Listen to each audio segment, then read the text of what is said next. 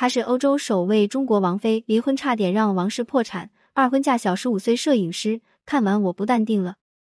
在英国女王伊丽莎白二世去世后，欧洲超长待机的女王只剩一位，那就是丹麦女王玛格丽特二世。九月二十八日，丹麦女王做了一出震惊欧洲的大动作。他宣布自己的次子约阿希姆王子的四个孩子将取消王室头衔，仍然保留王位继承权，但是却没有了王子和公主的身份，不再享有王室成员的津贴。虽说有继承权，但约阿希姆王子的孩子本身继承权就排在末位，继承王位比中彩票还难。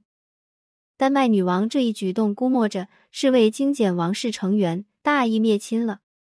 但是对于约阿希姆王子一家来说，这没有经过沟通的身份剥夺，肯定是很难接受的事实。最先对这一事件做出回应的，就是尼古拉王子和菲利克斯王子的母亲，也是俗称“港产王妃”的文雅丽。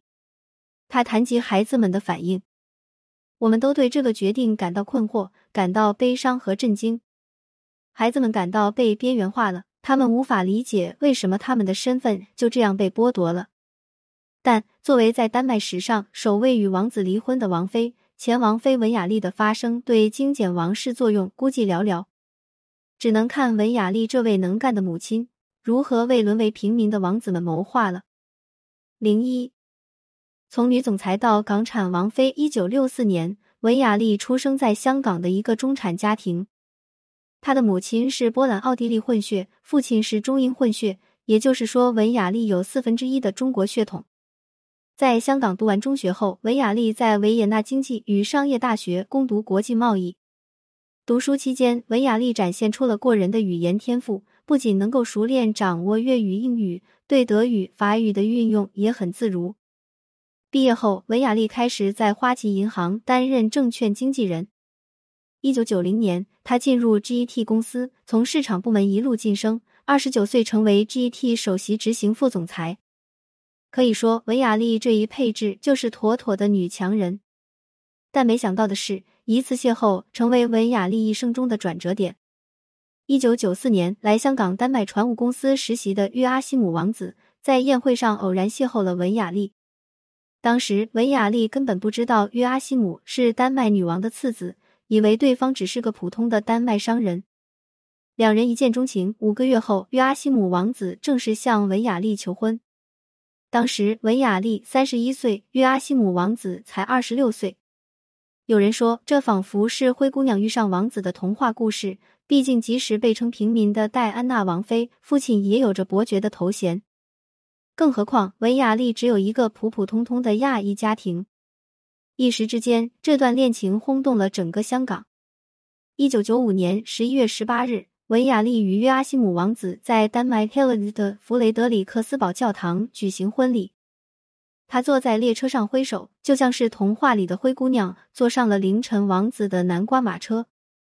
就此，文雅丽成为欧洲第一个亚裔王妃，也被人称作港产王妃。但王妃之路并不是那么好走的，这一点从有黑人血统的梅根嫁入英国王室的轰动来看，就可以窥之一二了。丹麦王室对文雅丽只有表面上的客气，但对血统依然不满。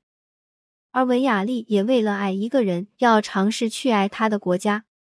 他用三百个小时学会了丹麦语，并达到了能够流利与记者对话的程度。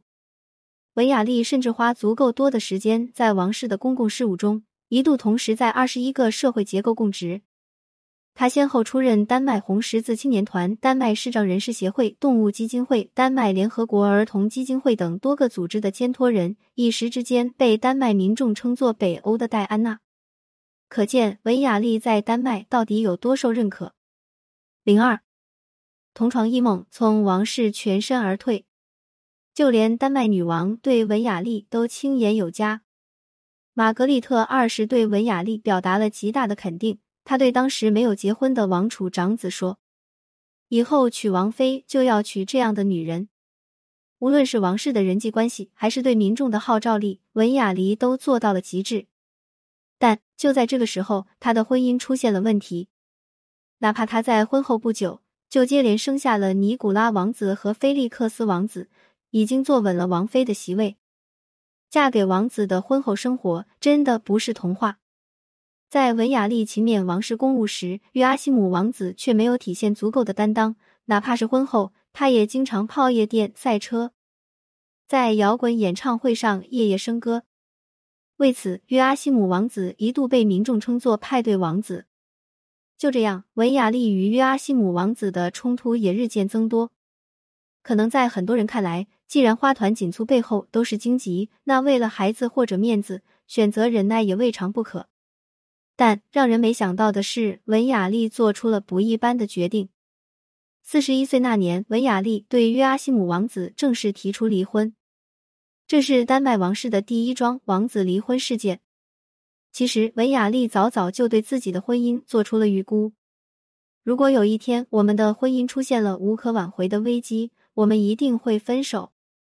与其同床异梦，不如一刀两断，各自有权利开始新的生活。他和约阿希姆王子在一起时，并不是冲着王妃的头衔。如今分开，自然也不会留恋。二零零四年，文雅丽与约阿希姆王子分居，次年两人正式离婚。出乎意料的是，丹麦民众舆论倒向一边倒地支持文雅丽。在民众看来，浪荡王子配不上优秀王妃。丹麦媒体甚至发文嘲讽。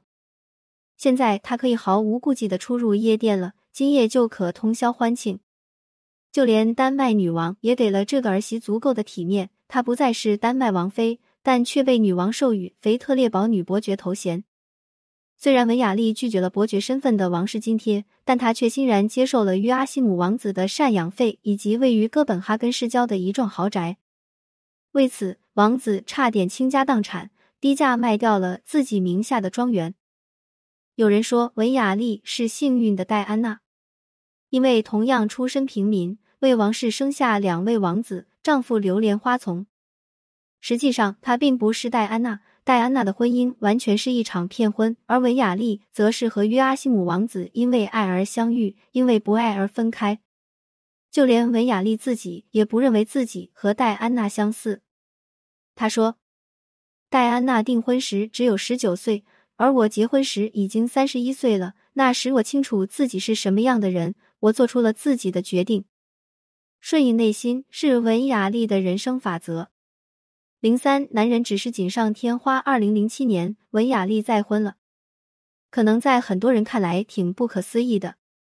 作为丹麦前王妃，在脱离一段婚姻不久，又进入一段新的感情，并且对方的身份还有些耐人寻味。文雅丽的二婚对象是丹麦王室摄影师马丁·约恩森。马丁·约恩森很是帅气，比文雅丽小了十五岁。不仅两个王子参加了母亲的再婚仪式，就连约阿希姆王子也送了新婚礼物。离婚都能跟王室保持友好往来，可见文雅丽人格魅力和社交魅力都无限大。选择再婚，自然也给文雅丽带来了损失。她不再保有殿下的称号。而是被誉为阁下，并且需要像丹麦普通民众一样开始缴税，但他并不在意外在的评价以及金钱的损失。然而，他的第二段婚姻也结束的让人猝不及防，仅仅持续了八年，他就再次宣布了离婚。而这次，五十一岁的他面向媒体，给出的理由依然很简单：我和约恩森价值观不一样了。既然这不是我所追求的人生和爱情，那我宁愿单身。你看，就如他自己所言，一个男人或许能成为他生命中的锦上添花，却从来都不是不可或缺。无论这个男人身份尊贵如王子，还是普通似平民，在他看来似乎并没有什么不同。他是个追爱者，但也始终保持潇洒独身的能力。婚姻可能给他也带来过切切实实的伤害。但他有让伤口快速愈合的能力。离婚后，文雅丽去华盛顿大学进修，后续也成为制药公司的董事和伦理委员会主席。他有自己的事业，也极力让自己成为更优秀的人。就像他自己所说，自己才是人生船舵的船长，不会为了爱情左右人生，而是自己掌握命运，定义人生。就如他不仅是这样活，也教导孩子这样去生活。文雅丽的长子尼古拉早已是享誉国际的超模，也是第一位王子超模。在接受采访时，尼古拉王子说：“模特是母亲文雅丽支持他从事的行业，成为模特是在创造自我，而王子本身是在被塑造。被取消了王子的称号，确实对尼古拉和菲利克斯有所影响。但针对捉襟见肘的丹麦王室，王子本身更多也是空有头衔，待遇缺缺。文雅丽早早的为儿子指明了自食其力的方向，也可谓是有先见之明。有胆识的人不畏惧乘风破浪，这点文雅丽能做到，想必他的儿子们也不难。如果你没在深夜读过潘幸之，如果你不曾为爱痛哭过，谈何人世走一遭？关注我。感谢您关注潘幸之，有婚姻情感问题可以私信我。